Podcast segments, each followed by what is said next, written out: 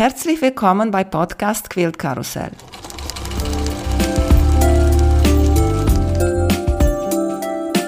Mein Name ist Emanuela Jeske. Ich möchte euch in die wunderschöne Welt von Quiltern und Patchwork entführen. Heute dabei bei Podcast Quilt Karussell Heidi von Spatz von Lux. Guten Morgen. Guten Morgen, Emanuela. Freut mich sehr, dich zu sehen und mit dir hier ein bisschen zu plaudern. Ganz viele kennen dich bestimmt von deinem ganz berühmten Spatzjournal. ganz berühmt. ja, mein erstes Schnittmuster. Okay. Was, wie fangen wir an? Mit klassischer Frage, wie hast du angefangen mit Nähen und Quiltern? Ja, ja mal los. Ja, also ich habe bei Facebook einen Post gesehen, da hat eine Frau aus einem Jeans-Mini-Rock ein Maxi-Kleid gemacht. Und das fand ich so schön, dass ich das gerne auch wollte. Und dann habe ich eine Freundin gefragt, ob sie mir das näht. Und dann bin ich in einen Stoffladen gegangen, um mir einen Stoff auszusuchen. Und beim Betreten dieses Stoffladens hat mich der Nähvirus infiziert. Da waren so viele schöne Stoffe und äh, so die Muster. Es war alles viel schöner als das, was man zu kaufen bekommt. Und ich war hin und weg. Ich habe einen Stoff mitgenommen. Es war ein Hilco Jersey, das weiß ich noch. Und am nächsten Tag, als ich auf die Arbeit gefahren bin, dachte ich mir, hm, wieso soll ich das denn nicht selber können? Und dann habe ich zu meiner Cousine gesagt, kannst du mir zeigen, wie das geht? Dann ist sie gekommen und hat mit mir einen Tag einen Crashkurs gemacht. Was ist ein Geradstich? Was ist ein Zickzackstich? Was ist ein Dreifachgeradstich? Wir haben zusammen einen Schal genäht und alles andere nahm seinen Lauf. Alles andere habe ich mir über YouTube beigebracht oder über Ausprobieren. Hattest du eine Nähmaschine schon gehabt oder hast du die von deiner Cousine genommen? Ich hatte die ungefähr 25 Jahre alte Pfaff von meiner Schwiegermutter. Die konnte einen Geradstich und sie konnte einen Zickzackstich, wenn sie gute Laune hatte bei Vollmond und wenn man mit ihr gesprochen hat. Und dann hast du dir bestimmt eine bessere Nähmaschine gekauft, sagen wir mal so, aktuelle, moderne. Also ich habe relativ schnell dann gemerkt, dass die neueren Maschinen ja wesentlich komfortabler nähen. Die alte Pfaff die war wie so ein Rasenmäher. Die konnte nur ganz schnell. Und ähm, wenn man anfängt zu nähen, ist es ja eigentlich sehr wichtig, dass die Nähmaschine sehr sensibel reagiert und schön langsam nähen kann. Und dann habe ich bei einer Bekannten auf einer Nähmaschine genäht und dachte mir, wow, die kann ja schön langsam nähen. Und habe mir dann eine gekauft für, Obacht, 400 Euro und habe gedacht, wow, wie viel Geld ich ausgegeben habe. Das muss die beste Nähmaschine der Welt sein für so viel Geld. Ich hatte ja überhaupt kein Gefühl dafür, was eine Nähmaschine kostet und was Qualität ist. Und es gab zehn Jahre Garantie. Da dachte ich, das muss super gut sein. Und mit dieser Nähmaschine habe ich dann angefangen, Taschen und Geldbörsen zu nähen. Und die ist dann halt super schnell an ihre Grenzen gestoßen. Hm. Ja, kann ich mich vorstellen, besonders weil bei den Taschen hast du manchmal so viele Stofflaken da übereinander genau. und du nimmst auch nicht nur, sagen wir, klassische Stoffe, nimmst auch einige wie Kork oder Leder oder sowas, die dicker sind. Genau, und das hat die dann nicht geschafft und dann hat die blockiert, dann ging sie gar nicht mehr, dann habe ich noch über einen Umweg dann nochmal eine andere Nähmaschine gekauft. Die war es dann auch nicht. Und dann bin ich zu Bernina gekommen und jetzt bin ich glücklich. Also Bernina und ich, wir passen sehr gut zusammen. Die ist super stark, die näht genau das, was ich brauche. Und damit habe ich meine Traumnähmaschine gefunden. Äh, welche Bernina hast du? Welche Modell? Ich habe die B740. Okay. Und hast du einen besonderen Fuß, den du nimmst immer, wenn du diese komplizierte oder dickere Taschen ist? Ich habe einen Fuß, den ich eigentlich immer nehme, außer ich nähe einen Reißverschluss. Und das ist der Klarsichtfuß Nummer 34D. Das okay. ist auch mein, mein Tipp für ganz perfekte Nähte, ist der Klarsichtfuß, weil du einfach genau siehst, wo du nähst. Das fällt mir auch. Ich habe so einen Schnellnäher, er näht nur geradeaus und ja. auch sehr schnell. Ich, ich, musste ein bisschen lachen, als du erzählt hast. Ich nähe auch bei meiner Schnellnäher auf die erste Geschwindigkeit, weil die ist schon so schnell. Na, und ich, ich Ja. nähe schnell. Und was mir fehlt, genauso wie du sagst, die hat keine Fuß, der äh, durchsichtig ist. Ja, Oder ein Fuß, der hat, gibt es auch einige, die sind nicht durchsichtig, aber rundherum Nadel haben ein bisschen mehr Platz. Und dann kannst Ja. du auch gucken, wo das Ja. ist. Und das muss ich sagen, fehlt mir ein bisschen. Wenn ich zum Beispiel, weil ich nähe Binding immer mit der Nähmaschine mhm. und wenn ich sehen will, wo ich genau nähe, ist nicht so einfach. Ja. Und erzähl mal, wie bist du von Kleidungsstück nähen zu Taschennähen gekommen? ganz schnell. Ich habe das Schal genäht mit meiner Cousine. Dann habe ich, glaube ich, noch ein, zwei Schals genäht. Dann habe ich schon angefangen, Pullover zu nähen und habe die dann auch schon tatsächlich verändert zum Kleid und so weiter. Ich habe also gleich ganz am Anfang schon alle Schnittmuster immer abgeändert, so bis es dann für mich gepasst hat und für mich schön war. Und dann habe ich ganz schnell die erste Geldbörse genäht. Und da habe ich tatsächlich mir YouTube-Videos angeguckt und habe mir kein Schnittmuster gekauft, sondern habe das selber konzipiert. Und das war meine allererste Geldbörse. Die war aber nicht mit einem rundum Reißverschluss, die war normal mit einer Klappe. Und äh, da hat es mir schon immer super viel Spaß gemacht, da ein bisschen dran rumzutüfteln, so dass es für mich passt. Ja, das war die erste Geldbörse und dann kam mein erstes Taschenschnittmuster und das war die Fold-Over von Hanse Deli. Und wer schon mal einen Hanse Deli Schnitt genäht hat, der weiß, die sind so gut erklärt, das kann man als Anfänger einfach super schaffen. Und dann hat es so seinen Lauf genommen. Mhm. Und wie bist du zu dem Spatzjournal? Weil Spatzjournal ist kein Kleidungsstück, ist keine Tasche, ist was anderes. Erzähl mal bitte darüber. Ich hatte Aufzeichnungen in einem ganz normalen Notizbuch, die ich für ein Jahr später wieder brauche. Also das war dieses Jahr im Januar und ich wusste, ich brauche die nächstes Jahr im Januar wieder. Und ich will die nochmal schön abschreiben, weil da war dazwischen geschrieben, durchgestrichen und so weiter. Und dann muss ich die schön aufschreiben, dass ich die auch nächstes Jahr wiederfinde. Und das Wiederfinden ist bei mir immer so eine Sache. Bin ja nicht der allerordentlichste Mensch. Und dann habe ich überlegt, dass ich ein schönes Notizbuch will, weil bei mir müssen die Sachen immer schön sein. Es macht mir nur Spaß, mit schönen Dingen zu arbeiten oder mit hochwertigen Dingen. Dann dachte ich, okay, ein Ringbuch, also mit so einer Spiralbindung, dann kann ich auch mal was rausreißen, wenn ich mich verschrieben habe oder was nicht gepasst hat. Und dann dachte ich mir, aber man kann nichts einheften, wenn man Notizen im nächsten Jahr hinzufügen will. Hm, dachte ich mir, hm. Und dann habe ich ein bisschen gesucht und nichts hat mir gefallen. Und auf einmal habe ich gedacht, dann mache ich mir ein Bullet Journal selber. Dann mache ich mir eins mit Ringbuchmechanik selber zum Aus- und Einheften. Und in dem Moment kam mein Mann in die Küche und guckt mich an. Ich glaube, ich saß da wie vom Blitz getroffen und er sagte, was ist denn mit dir los? Und dann sage ich, ich habe eine super Idee. Und so nahm das seinen Lauf. Das war im Januar und ähm, das Schnittmuster erschienen ist ja dann im Mai. Das hat also eine ganz schön lange Zeit gedauert. Ich habe auch gesehen, kann diese Schnittmuster zu kaufen und hast dazu auch eine Videoanleitung.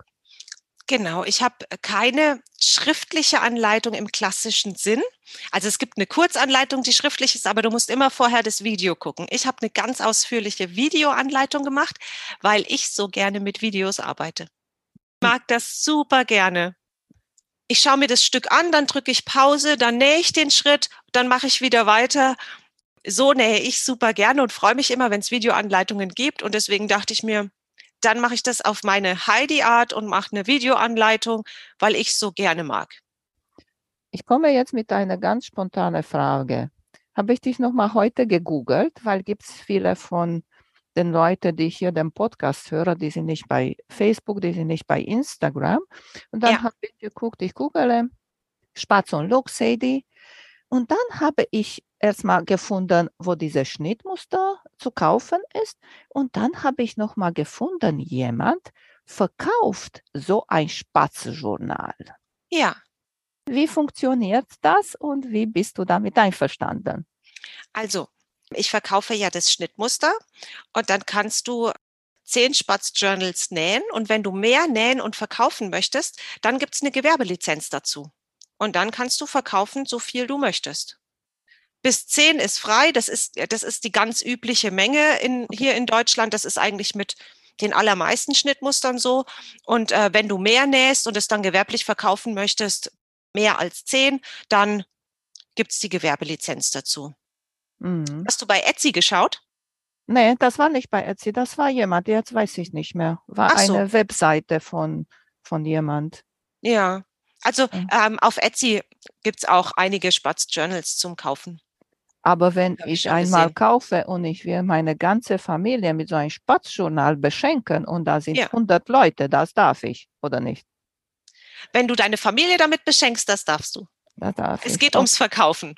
Ja, okay. Ja, du, wer weiß, Weihnachten nicht bald vielleicht, denkt jemand, mhm. so etwas Schönes und Nützliches zu nähen und zu versuchen. Ja, also ich finde auch, dass es ein sehr schönes Geschenk ist, gerade zu Weihnachten, weil ja dann im neuen Jahr braucht man wieder einen neuen Kalender und du kannst ja nicht nur einen Kalender nähen, du kannst ja einen Nähplaner draus machen, du kannst ein Rezeptbuch draus machen. Ich habe auch ein Rezeptspatz-Journal in meiner Küche. Dann habe ich da meine Lieblingsrezepte drin und wenn ich mal eins doch nicht koche, weil es mir doch nicht schmeckt oder so, dann nehme ich die Seite raus und es ist trotzdem immer noch schön. Mhm. Und diese extra Teile, die du für der Journal kaufst, was benutzt du dazu? Also, du brauchst als Hauptteil eine Ringbuchmechanik. Einfach, dass du die Ringe öffnen kannst, einheften und ausheften kannst. Das ist so das Hauptteil, was speziell ist.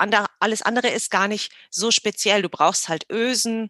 Viele Leute haben Ösen zu Hause. Du brauchst ein Gummiband und du brauchst ein Material, was halt nicht franzt. Also zum Beispiel Vegatex, SnapHab, also dieses Papier-Latex-Gemisch. Viele nehmen Kunstleder, mag ich nicht so gerne, geht aber auch. Kork kann man super nehmen, man kann Echtleder nehmen. Das ist so ein bisschen das Speziellere, aber grundsätzlich das Einzige, was wahrscheinlich die wenigsten zu Hause haben und es zugekauft werden muss, ist eben die Ringbuchmechanik. Ja, und wo kaufst du das? Ich ich habe das äh, zusammen mit äh, Spreefee gemacht, also mit Christina, die hat ihren eigenen Shop. Und äh, als ich das Schnittmuster entwickelt habe, habe ich sie gefragt, ob sie die Materialien eben anbietet. Einfach, dass man in einem Shop alles mit einmal bekommen kann und es nicht so kompliziert ist. Als ich nämlich angefangen habe, das zu entwickeln, habe ich hier was bestellt, da was bestellt.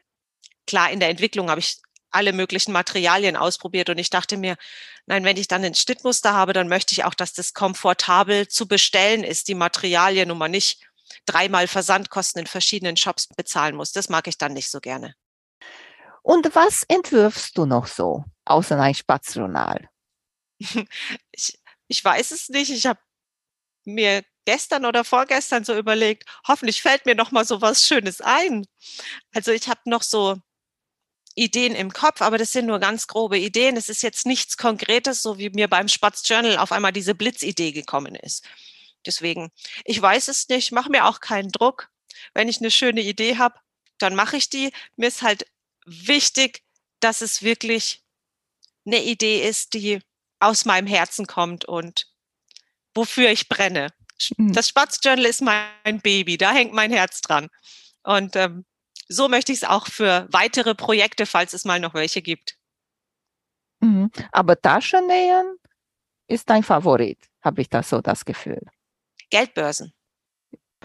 Hast du einen Tipp für mich? Weil ich finde das noch schwieriger als Tasche, weil die sind so kleine Teile. Na gut, kannst du ja. Geldbörse auch größere machen, aber am meisten sind so kleine Dinge ja. und Oh. Das macht mir am allermeisten Spaß. Diese ganz kleinen Dinge liebe ich sehr. Umso kleiner, ähm, umso mehr liebe ich das. Da kommen wir aus ganz verschiedenen Richtungen. Für mich ist es ein großer Graus, mir vorzustellen, einen Quilt zu nähen. So viel Stoff unter der Maschine, das mag ich gar nicht. Und ich mag diese kleinen Teile und die Tipps fürs Geldbörsennähen sind einfach ganz genau zuschneiden mein Lieblingsschnittmuster ist ja die Little Münter und die Mini Münter. Das ist ja mit einem rundum Reißverschluss und diesen abgerundeten Ecken. Und das ist ja so ein bisschen mein Spezialgebiet. dieses Reißverschluss ganz genau einnähen und so weiter. Und ich sehe oft beim Zuschnitt, dass die Ecken gar nicht ganz sauber ausgeschnitten sind. Und es ist aber ganz wichtig, dass der Zuschnitt schon ganz, ganz genau ist. Sonst kann ich ja gar nicht Millimeter genau nähen, wenn ich nicht weiß, an welcher Linie ich mich orientieren soll. Also der Zuschnitt muss ganz genau sein. Ich zeichne auch wenig auf. Ich lege meist gleich das Patchwork-Lineal drauf und schneide um das Patchwork-Lineal rum und arbeite selten mit Schnittmusterteilen, sondern eher mit Maßen. Nur bei den Rundungen oder innenliegenden Ecken nehme ich dann die Schnittmusterteile zur Hand. Dann ganz wichtig, ganz, ganz, ganz wichtig für mich, der transparente Nähfuß, da haben wir vorhin schon drüber gesprochen, weil ich da einfach viel, viel besser sehen kann, wo ich nähe. Und es geht hier wirklich um Millimeter. Ein mhm. Millimeter daneben siehst du bei einem Reißverschluss einfach. Ja. Und vor allen Dingen auf so einer kurzen Strecke wie bei einer Geldbörse. Und was ich sehr liebe, was natürlich jetzt nicht jede Nähmaschine hat, was ich aber immer empfehle, wenn sich jemand eine neue Nähmaschine kauft, ist der Obertransport. Ich finde, dass durch den Obertransport und vor allem, wenn er integriert ist, das Nähergebnis einfach so schön wird, weil sich nichts verschiebt und weil es einfach gleichmäßiger und komfortabler transportiert wird. Ja, besonders und, weil bei dir hast du auch so viele Stofflaken da. Genau. Ja? Und deswegen genau. bei einigen Nähmaschinen weiß das heißt Dualtransporteur. Und, genau, sieht, das, und sieht nicht so groß aus, weil man vielleicht kennt diese typische Obertransporteur, der so ein gigantischer Teil ist, der da anbauen muss. Und gibt es einige, die kommen nur so von hinten, klappst du ein. genau. Sehr niedlich, so klein. Und fein. Ja, deshalb, das habe ich, diesen integrierten Dualtransport, den man hinten so einhängt, den hat äh, Bernina Pfaff hat den auch, da heißt der IDT genau. und mhm. so weiter. Und das, äh, also das ist für mich ein, ein Komfort, der ist unheimlich gut, das liebe ich sehr.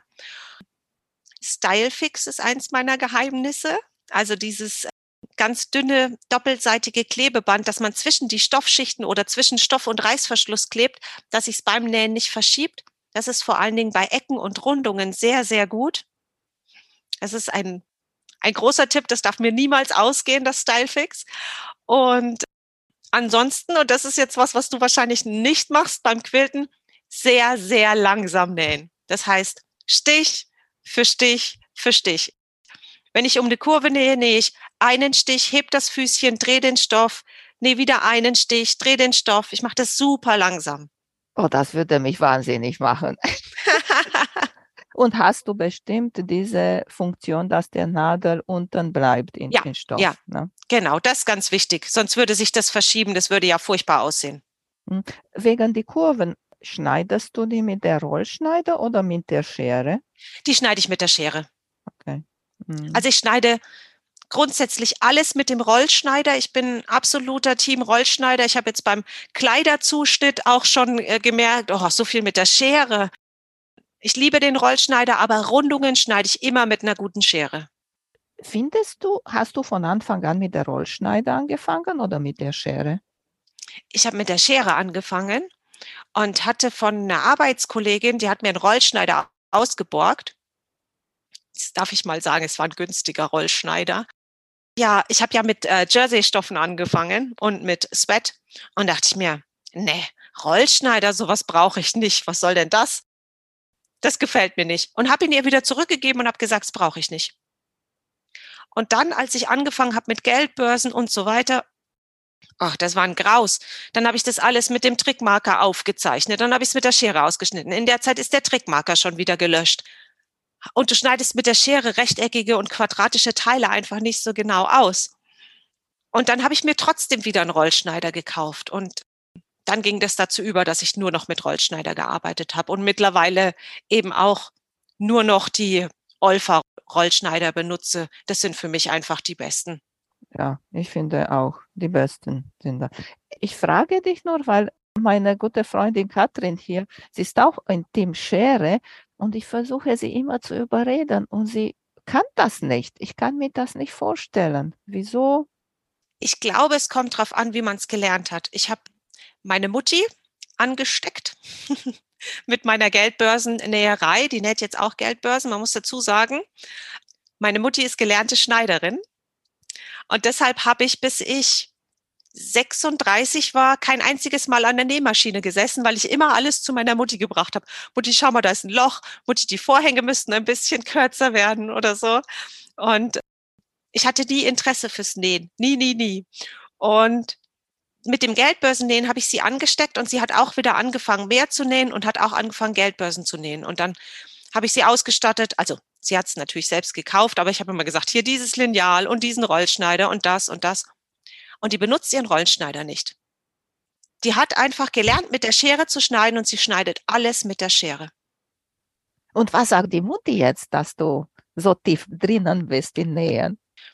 Die freut sich sehr darüber, weil wir so eine, so eine Gemeinsamkeit haben, so ein gemeinsames Hobby, das hm, können uns darüber austauschen, können auch Sachen hin und her tauschen. Ach Mutti, ich brauche noch einen Karabiner, mir ist äh, diese Farbe ausgegangen, hast du noch einen? Ja, komm schnell vorbei. Ach, ich brauche einen blauen Reißverschluss, hast du einen? Klar. Das ist sehr schön. Mhm. Toll, wie das diese Sache so später kommt. Ja. In dein Leben ist ein neuer Mitglied gekommen von nicht so lange her. Erzählt uns bitte ein bisschen über Frieda und ich bin gespannt, ob bei dir im Nähzimmer Sachen jetzt sich geändert haben wegen Frieda und auch vielleicht ein Nähprogramm. Ja, also vor einem Jahr ist bei uns ein Hund eingezogen.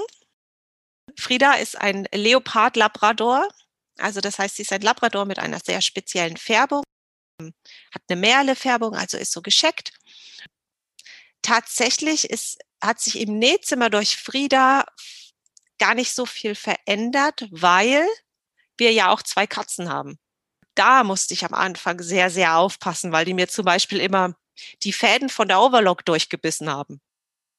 Bei Fäden das ist mit Katzen sehr gefährlich. Das ist jetzt mit Frieda eher nicht so. Bei Frieda muss ich nur, oder jetzt muss ich es nicht mehr so, aber am Anfang sehr aufpassen, dass nichts auf dem Boden liegt, weil die als Welpe natürlich alles gefressen hat. Aber als Welpe wollte Frieda sowieso überhaupt nicht im Nähzimmer sein. Die fand es ganz furchtbar. Vielleicht, weil das der Reich von Katzen war? Nee, das ist einem Hund egal. Das ist eher okay. bei Katzen so. Ich weiß es nicht, warum sie nicht hier sein wollte das Nähzimmer ist bei uns ja im ersten Obergeschoss, wo die Schlafräume sind. Und sie wollte immer lieber unten sein in den Wohnräumen. Und jetzt ähm, über dem Sommer, jetzt ist sie ja auch ein Jahr, haben wir immer alle Türen aufgelassen. Dann konnte sie hoch und runter, wie sie wollte. Und mittlerweile ist sie gerne bei mir im Nähzimmer. Also jetzt habe ich hier wieder ein, ein, ein Hunde-Iglu stehen. Das ist natürlich sehr groß, weil Frieda ja auch groß ist. Da kann sie rein. Oder sie liegt auch gerne bei mir auf dem Teppich. Ich habe so einen Flauschteppich im Nähzimmer. Der muss aber jetzt dann mal weg. Den kann Frieda dann haben. Und ja, sie mag das. Sie mag bei mir sein mittlerweile. Und so habe ich mir das auch gewünscht, als wir sie geholt haben, habe ich gedacht, wenn ich zu Hause bin und die anderen sind nicht da und ich bin alleine, dann kann ich schön mit meinem Hund im Nähzimmer nähen. Und so habe ich mir das gewünscht. Und ist für dich schon mal passiert, dass du warst tief drinnen da im Nähen und dann kommt sie und sagt, komm Hedi, wir gehen raus. Ja, das passiert ganz oft. ganz oft.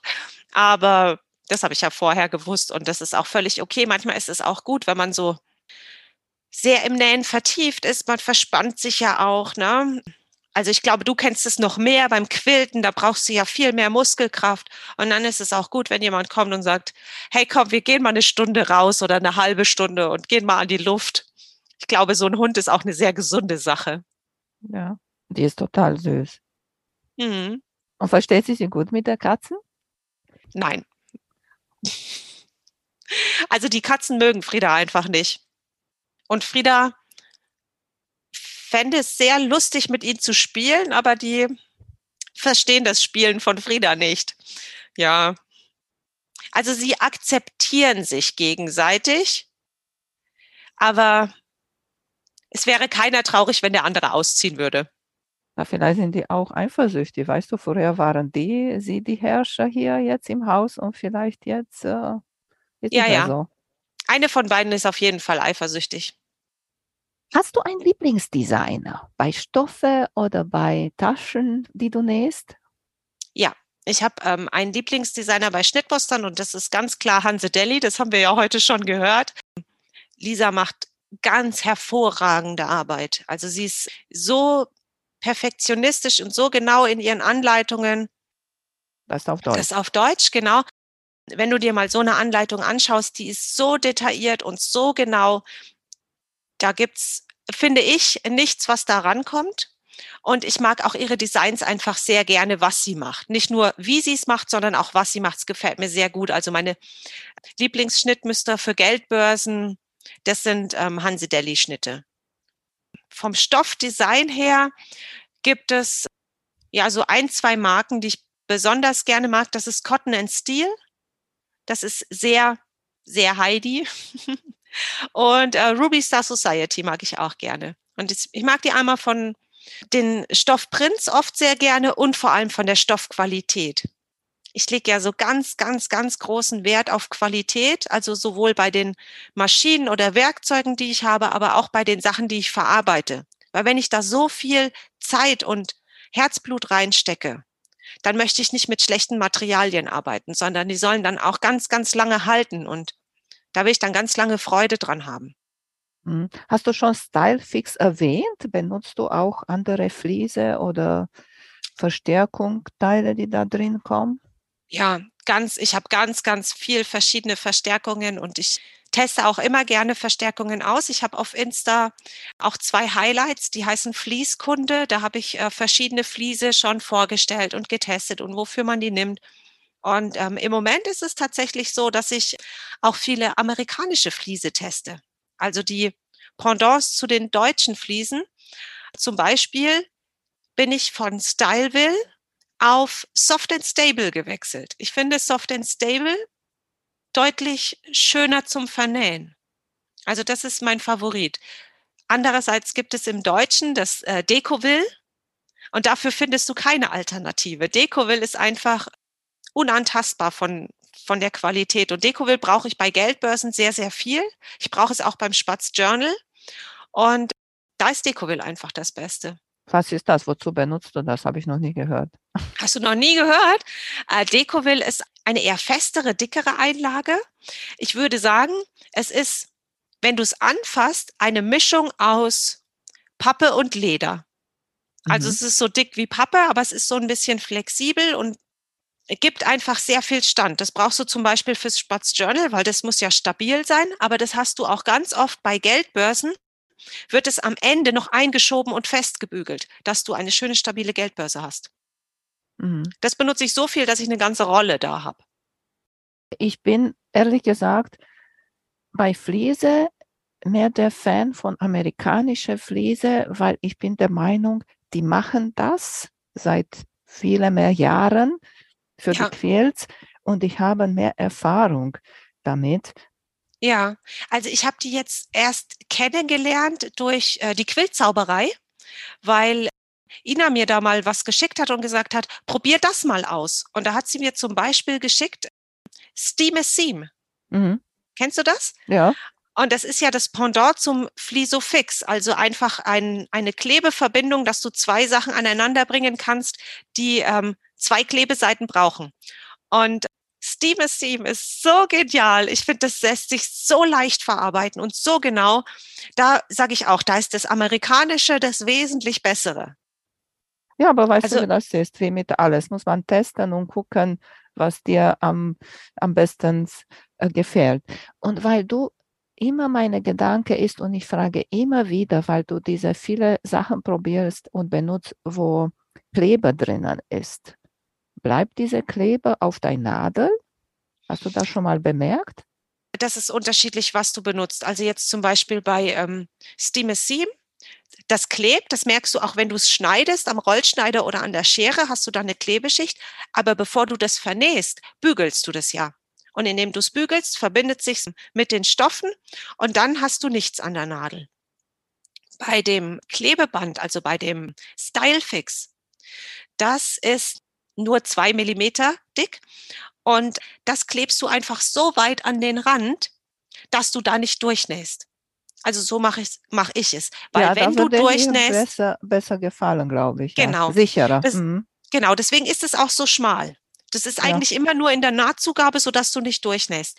Wenn du mal ein Projekt hast, wo du durchnähst, dann, das stimmt, da verklebt dir die Nadel. Da mhm. gibt es sogenannte Anti-Glue-Nadeln, die das besser aushalten, habe ich aber noch nicht getestet, weil ich es in der Regel wirklich so klebe, dass ich nicht durchnähe.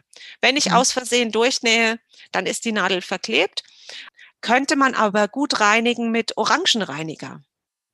Also grundsätzlich so verklebte Sachen, wenn du Schere, Rollschneider oder irgendwas ja. verklebt hast, kann ja passieren, auch wenn du mit einer Schere viel Tesa schneidest oder so, verklebt es ja.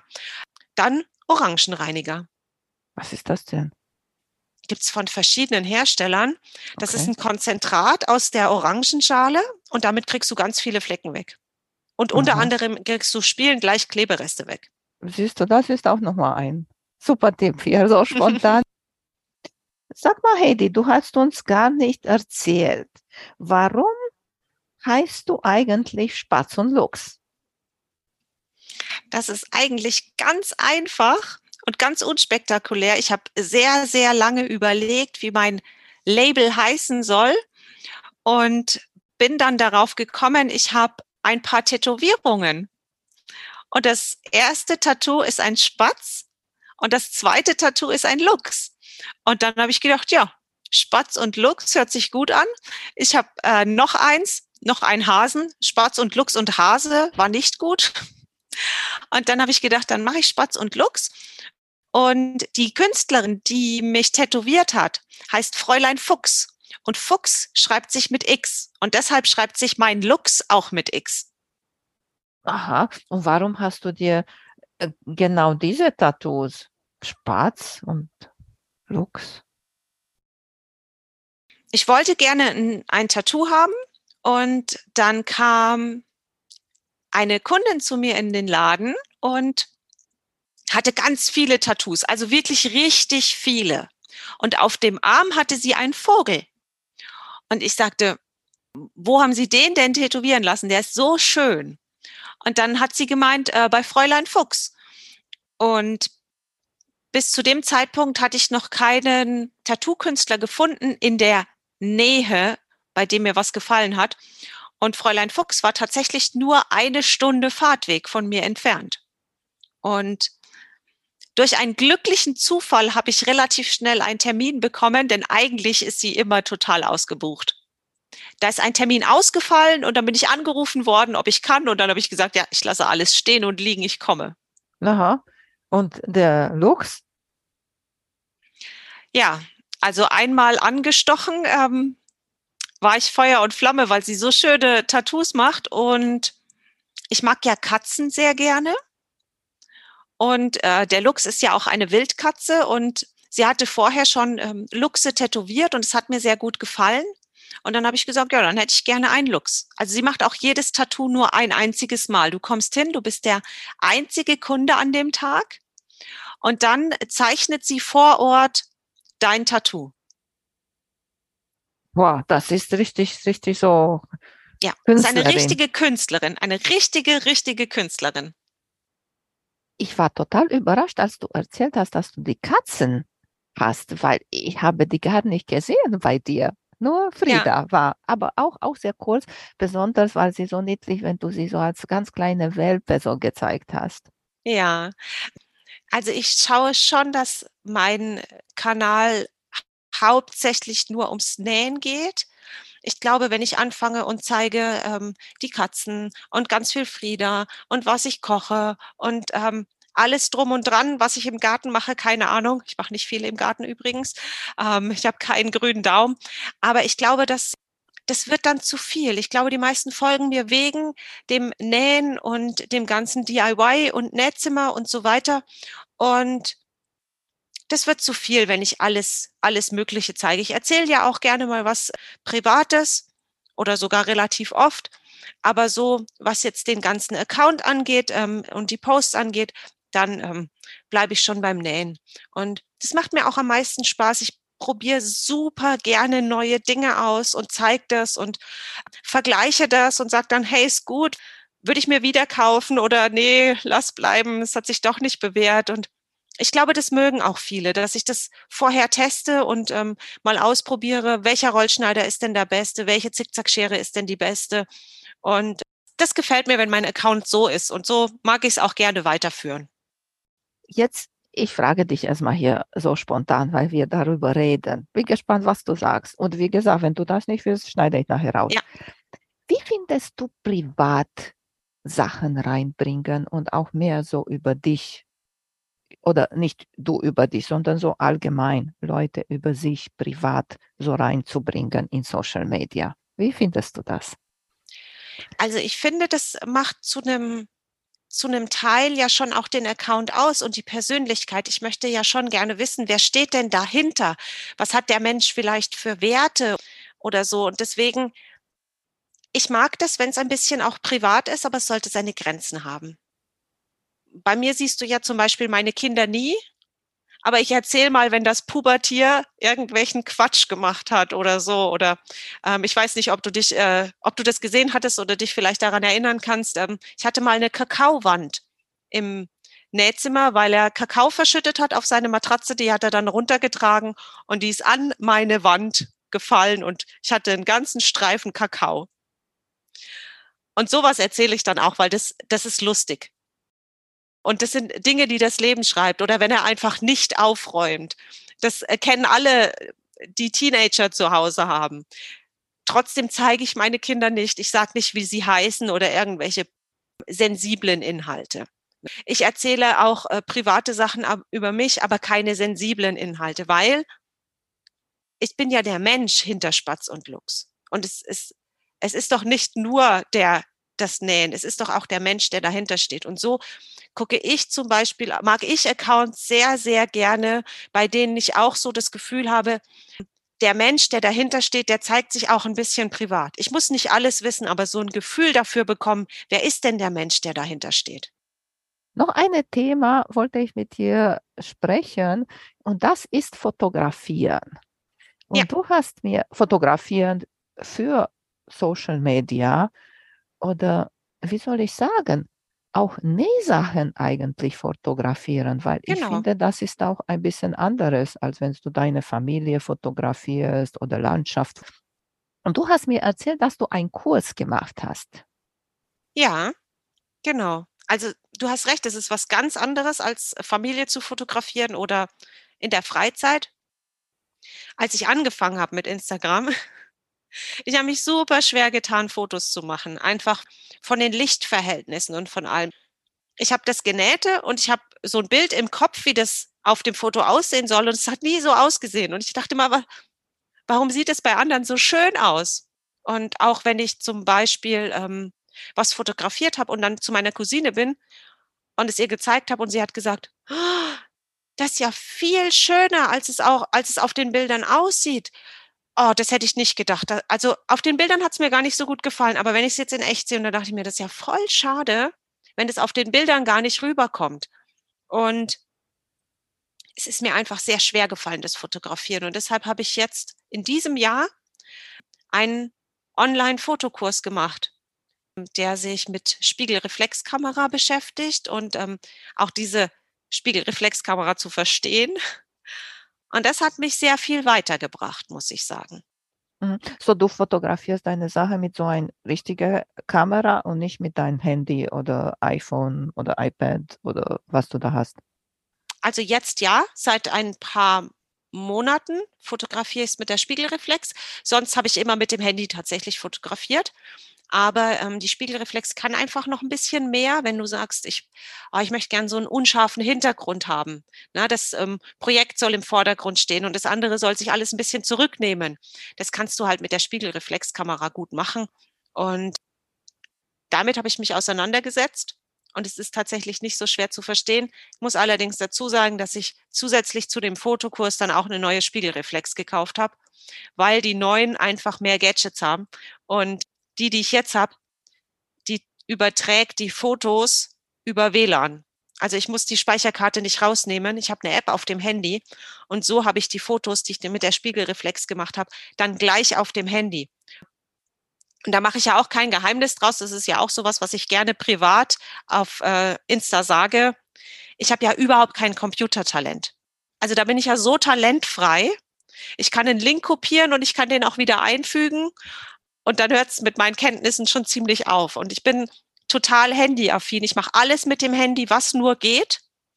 Und deswegen freut mich das, dass ich diese Bilder direkt dann wieder auf dem Handy habe. Dort kann ich sie dann noch bearbeiten, zuschneiden und so weiter und kann wieder mit dem Handy die auf Social Media hochladen.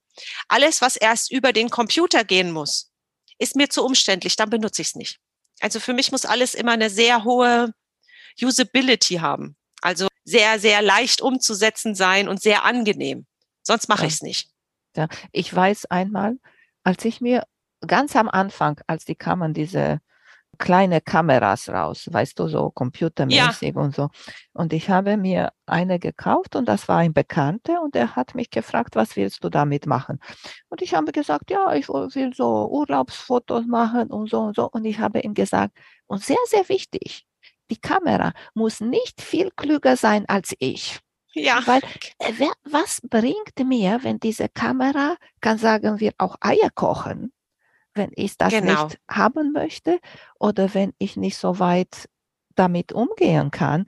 Und ich habe auch keine Zeit, weil du musst auch viel Zeit investieren, um das zu lernen und zu benutzen. Ich bin gespannt, wie viele Fotos machst du, um sagen wir, ein Beitrag oder etwas zu posten? Hast du da so geguckt, 10 Fotos, 20, 100? ich würde sagen so 20. Ja. 20 Fotos etwa im Schnitt, denke ich. Was du jetzt gesagt hast, das finde ich, das ist was sehr Wichtiges, weil das geht mir ganz genauso. Die technischen Geräte, die ich habe, die sollen bitte nicht sehr viel klüger sein als ich. Das heißt, ich möchte nicht über Stunden oder Tage eine Bedienungsanleitung lesen. Ich möchte eigentlich die Dinge, die ich habe, in die Hand nehmen oder mich dran setzen und anfangen und die bedienen können. Das geht mir mit den Nähmaschinen so, das geht mir mit dem Handy so, das geht mir mit der Kamera so. Ich möchte bitte kein Studium ablegen müssen für die Bedienung meiner Nähmaschine. Oder was fand ich bei, uns lustig? Wir haben so gut wie alles zusammen hier Apple-Geräte Ja, ich auch. und, und nur mein Handy war andere Marke. Ja. Und ich, ich hatte schon Schwierigkeiten mit dem gehabt und besonders den zu verbinden mit alles andere. Und Ja. habe ich mich richtig lange, lange getan und gewartet, bis dieses Handy weg war und ich habe mir ein Apple genommen, nur weil ich war mit diesem Handy gewöhnt und ich wusste, er kann wenig machen, aber ich kann das diese wenig, zack, zack, zack, zack, alles schnell benutzen. Ja, genau. Ich habe auch, also zum Beispiel, jetzt kommen wir total vom Nähen ab, aber ich habe ja auch ein iPhone und ich glaube, das kann so viel, ich weiß nicht mal einen Bruchteil von dem, was es kann. Und ich habe einen Bekannten, der bei Apple arbeitet. Und dann habe ich gesagt, aber du, Martin, ich bräuchte das und das. Ja, du hast doch einen Scanner, der ist doch da drauf. Guck mal da und da. Oh ja, ich habe ja schon einen Scanner eingebaut. Oder ach Mist, jetzt habe ich diesen, jetzt hast du mir den Link geschickt, jetzt muss ich mir den erst per E-Mail schicken, damit ich ihn auf dem Computer aufmachen kann. Nein, das kannst du doch in der Zwischenablage speichern und so weiter und so fort. Das sind so Dinge, die weiß ich nicht. Die weiß ich nicht, weil ich überhaupt nicht technikaffin bin. Und für mich muss eigentlich ein Gerät gar nicht so ultra viele Funktionen haben, dass ich nicht mehr durchblicke. Ja. Für mich würde auch zum Beispiel eine Nähmaschine mit sehr viel weniger Funktionen reichen. Habe ich schon mit Teschi gewitzelt. Eine Spatz- und Lux-Nähmaschine. Die hat gar nicht viele Funktionen, aber die hat so diese besonderen Sachen wie Dualtransport, verstellbarer Nähfußdruck. Du kannst die Stiche speichern, aber es gibt nicht viele Stiche. Es gibt einen Gradstich, es gibt einen Zickzackstich, es gibt einen Knopflochstich.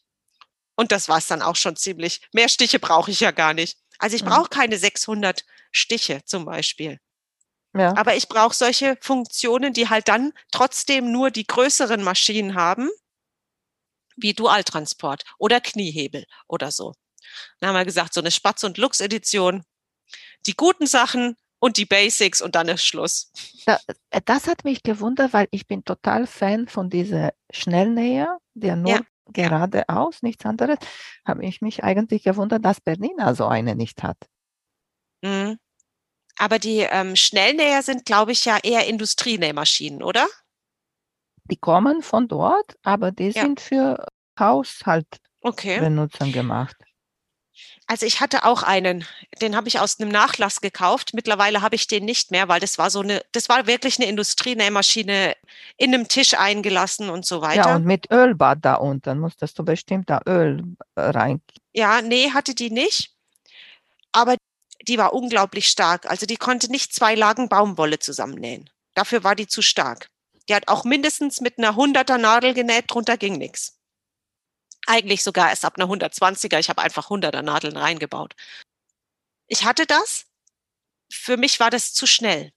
Also dadurch, dass ich ja so langsam nähe, war das für mich einfach viel zu schnell und da komme ich nicht gut zurecht. Also die konnte auch langsam, aber nur, also da durftest du wirklich nur ganz leicht auf das Fußpedal treten. Sobald du aus Versehen kurz zu viel, war das so, wumm, und schon hattest du einen halben Meter genäht, egal in welche Richtung. Und sie hatte auch so einen Fingerschutz, weil sonst hättest du einfach deine Hand mit eingenäht. Ja, Ah, ich habe die wieder abgegeben. Und auch die kommen aus der USA, weil da habe ich schon einmal von jemand gehört, die Leute nähen da nicht, die Leute quilten da, weil da Ja. quilten ist mehr. Hm. Hast du schon mal erwähnt, dass du noch kein Quilt genäht hast? Ich habe noch keinen Quilt genäht, aus dem Grund, dass ich nicht gerne so viel Masse habe. Aber tatsächlich habe ich gestern oder vorgestern mit Teshi darüber gesprochen, weil es jetzt so zwei Quilts gerade auch gibt, die mir sehr gut gefallen von der Art her. Der Lone Star Quilt, den habe ich bei Barbara gesehen, von das mache ich nachts. Und der Schneeflockenquilt, den Teshi als nächstes nähen möchte. Ah, der, der so, auf, so wie schön. pixelmäßig, der ist nur so aus Quadrate und so und ist ein ganz Ähm, große Sch- Schneeflocke auf dem ja. Quilt und, da, und ist auch, glaube ich, es ist nicht der ganze, ist so ein bisschen versetzt. Genau. Der, das der würde war, mir sehr gut gefallen. Ich habe mal geguckt, so ein Quilt, der frisst ziemlich viel Geld. ja, Also das ist nicht günstig, ne? Wenn du, ich habe mir jetzt mal einfach zum Vergleich diese, diese Kits für den äh, Lone Star Quilt angeguckt, die kosten ja 200 Euro. Also so viel kostet eine Geldbörse nicht, wenn ich die nähe oder auch ein Rucksack nicht oder so. Und ähm, es würde mich schon reizen, aber ich habe auch gesagt, Teschi, wie lange näht man denn an so einem Quilt? Also ich nähe ja gerne ein Projekt von vorne bis hinten. So ein über mehrere Jahre Projekt, das stresst mich, das kann ich nicht haben. Ich möchte was Mhm. anfangen und dann zu Ende nähen. Ich bin auch so, der Typ, muss Ja. ich sagen, am Anfang habe ich etwas angefangen und dann zu Ende genäht. Genau. Weißt du? Aber so die Langzeitprojekte, ich finde, sind auch am meisten die, die mit der Hand nähen oder richtig komplizierte Ja. Muster, weißt du? Aber vielleicht kannst du auch anfangen mit Reste oder diese, diese Lone Star kannst du dir auch mit Reste, weil kann ich mir vorstellen, du hast auch ein paar Reste da bei dir. Hm, t- tatsächlich habe ich meine Reste verschenkt. Erstens und zweitens, ich kann nicht so halbe Sachen. Also wenn, das muss dann schon perfekt sein, genauso wie ich mir das vorstelle. Ich kann schlecht halbherzig. Nee, ich kann überhaupt nicht halbherzig. Das kann ich einfach nicht. Dann muss es schon genauso sein wie in meinem Kopf. Mhm. Ich könnte es mir trotzdem vorstellen, dass ich es probiere, was ich aber nicht machen würde, glaube ich. Also da bin ich relativ sicher. Ich glaube, ich würde ihn am Ende nicht quilten. Ich glaube, ich, wenn ich ein Quilt nähen würde, müsste ich ihn am Ende weggeben, damit er auch so ein, so ein richtig schönes Quilttop bekommt. Das finde ich so schön. Ich sehe das manchmal. Also ich habe nur eine Account abonniert, der sowas macht. Also Iva von äh, Schnickschnack Quilts and More. Und das gucke ich mir dann immer an und dann denke ich mir, wenn ich mal einen Quilt nähe, dann müsste ich den, glaube ich, da hinschicken, weil das finde ich dann so hübsch, wenn das so wunderschön detailgenau gequiltet ist. Einfach dann so lange Linien quilten oder so freihand ein bisschen hin und her, das würde ich nicht machen. Nicht, wenn ich so viel Geld und Zeit investiert hätte. Ja, das kann ich mich auch gut vorstellen, besonders weil du sagst, ich nähe nur den hier und ich plane daran viel, weißt du? Ja, Aber wenn genau. eine, sagen wir, viele Quilts näht, dann will die auch fertig haben und ein Quilt ist nicht Ja. fertig, bevor er gequiltet ist, weißt du? Genau. Ja, bin, bin ich gespannt. Vielleicht machst du das mit Teschi zusammen oder diese kleine Schneeflocke, weil der ist auch ganz niedlich und ich glaube, letzter Winter war auch ganz viel zu sehen. Sie hat es auch vorgeschlagen, dass wir das zusammennähen. Welche ist deine Lieblingsfarbe? Also, meine Lieblingsfarben sind Altrosa. Das ist meine große Lieblingsfarbe Mint. Und seit neuestem stehe ich auf Flieder. Ich weiß nicht, wo das herkommt. Ich bin eigentlich überhaupt kein lila Typ, aber Flieder mag ich gerade auch sehr gerne. Also alles, was so ein bisschen pastellig ist. Und ich Mhm. könnte mir das gut vorstellen. Also Teshi möchte es ja in so einem Ombre-Stoff nähen und das ist schon richtig schön, ne? wenn es so in, in ein dunkles Magenta übergeht. Dann kann ich mir schon gut vorstellen. Vielleicht mit einer Flanellrückseite, dass es schön weich und kuschelig ist. Also du siehst, ich habe mir schon Gedanken gemacht. Ja, siehst du. Und welche Stichlänge benutzt du? Besonders bei Taschen und kleine Börse kann ich mir vorstellen, dass du gehst da ganz klein. Eins oder? Nein, 2,5. 2,5. Mhm. Ja, also okay. Also meine normale Stichlänge ist 2,5. Zum Zusammennähen und zum Absteppen benutze ich je nachdem, was ich für ein Garn nehme, 3,25 bei normalem Polyestergarn. Und wenn ich die stärkeren Garne nehme, ich habe ja seit neuestem eine Aurifil-Liebe. Wenn ich Aurifil 28 Weight nehme, dann ähm, nehme ich eine 3,75er Stichlänge. Weißt du, wenn ich total faszinierend finde, was mir super gut gefällt. Ich, wie gesagt, ich bin ja nicht so in der, in der Quilt-Szene, aber ähm, Daniela von Block M Quilts, die macht so Improv. Wunderschön. Also das finde ich so, so, so schön. Das gefällt mir richtig gut. Ja, da bin ich aber neugierig, wie würde das passen mit deiner Pingeligkeit? Weißt du, weil die sagen, bei dieser Improv, dann musst du richtig so frei sein. Hm? Also dieses ähm, Improv ist ja, das sieht ja alles sehr zufällig aus aber da steckt ja ein System dahinter. Ich habe bei das mache ich nachts, als Daniela zu Gast war. Einen Monat habe ich mir die Box gekauft, ähm, als sie äh, Quilt as you go gemacht hat. Und es, natürlich sieht es alles zufällig aus, aber du hast ja ein System, ne? Hell, mittel, dunkle Farben und so weiter. Und ich habe ja ein paar Täschchen und so weiter mit äh, Quilt as you go genäht und glaub nicht, dass ich mir da einfach Stoffreste hinlege, die da halt farblich passen könnten. Das mhm. dauert Stunden über Stunden über Stunden, bis ich zufrieden bin mit dem. Und da habe ich auch schon wieder abgetrennt und ein neues Stoffstück genommen. Also das sieht sehr zufällig aus, finde ich aber hat sehr viel mit äh, Kunst und Kreativität und Farbverständnis zu tun. Also das fasziniert mich wirklich sehr. Dann erzählst du uns bitte nochmal, wo du zu finden bist und auch nochmal, wo dein Spatzjournal zu finden ist. Ja, also, ihr findet mich bei Insta unter Spatz und Lux, Lux mit X, wie das Licht. Auch bei Facebook, allerdings bin ich bei Facebook überhaupt nicht aktiv. Das muss ich dazu sagen. Ich bin am allermeisten auf Instagram aktiv. Ich habe auch eine Homepage www.spatzundlux.de. Auch das ist ein bisschen mein Stiefkind, also kommt einfach alle zu Insta. Und mein Spatz-Journal Schnittmuster findet ihr aktuell bei sprefe-bags.com. Sehr schön, Heidi. Freut mich sehr, dass du uns so viel erzählt hast. Und mal schauen, ob dich auch der Quilt-Virus infiziert.